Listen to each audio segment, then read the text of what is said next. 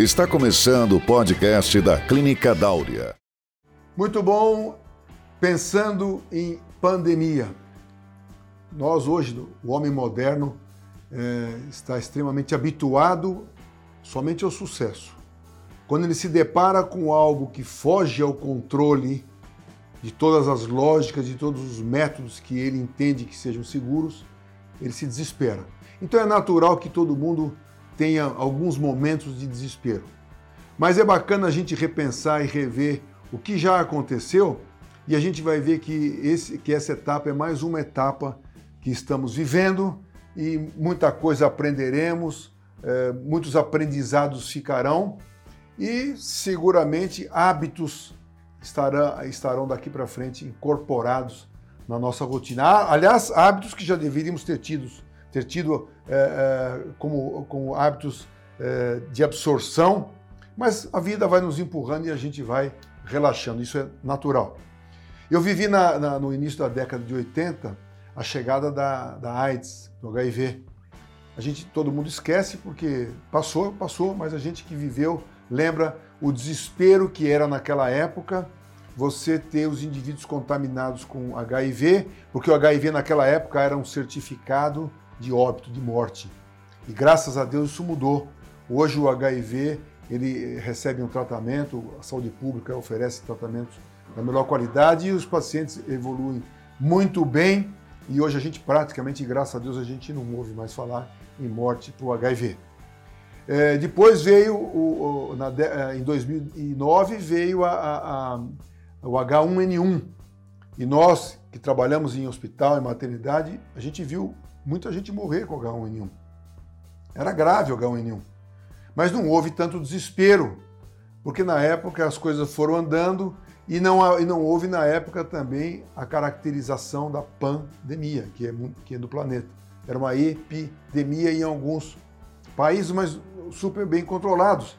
E, e a gente, em seguida, veio a vacina, o que acalmou também e que deixou a gente agora bem menos ou praticamente despreocupado com relação ao H1N1. E agora nós temos esse vírus que em breve, indiscutivelmente, haverá uma vacina e a gente poderá respirar com mais tranquilidade. Mas o que deve ficar aqui nesse nosso bate-papo é o seguinte: eu tenho orientado os meus pacientes e principalmente as minhas grávidas para que façam uma gestão de tempo no que diz respeito à exposição a notícias negativas que vêm da mídia.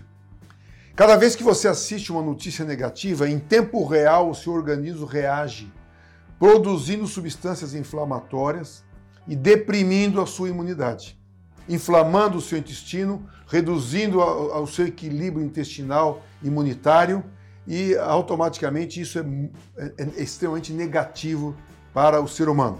Então, as minhas grávidas eu tenho pedido, não fiquem na televisão o dia todo. Se quiserem ver algumas notícias, vejam de forma pontual mas não deixem esse medo, esse desespero entrar no seu, no, no seu dia, porque isso vai ser extremamente maléfico para a sua gestação e para a sua imunidade. E quando eu falo gradas, eu falo para todo mundo. Eu acho que essas coisas têm que ser muito bem geridas em termos de tempo. Aliás, o bom senso vai, vai valer sempre.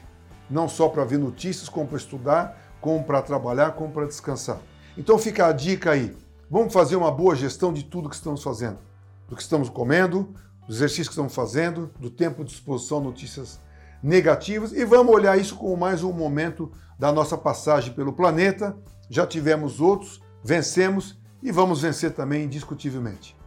Sucesso e boa sorte para nós todos, para que a gente tenha contato com o vírus e desenvolva a imunidade, indiscutivelmente. Os cuidados a gente vai tomar, mas é impossível você tornar todo o seu ambiente e todo o seu corpo asséptico, quer dizer, sem bactéria. Isso é impossível, sem bactérias, sem vírus, isso é impossível. Os cuidados a gente vai tomar. Lavando as mãos mais, menos infecção teremos. Sucesso é para nós todos. Termina aqui nosso podcast de hoje. Nos acompanhe no Instagram, arroba Clínica Dáurea. Visite nosso site www.clinicadaurea.com.br. Esse podcast foi gravado por Rética Marketing Médico www.retica.com.br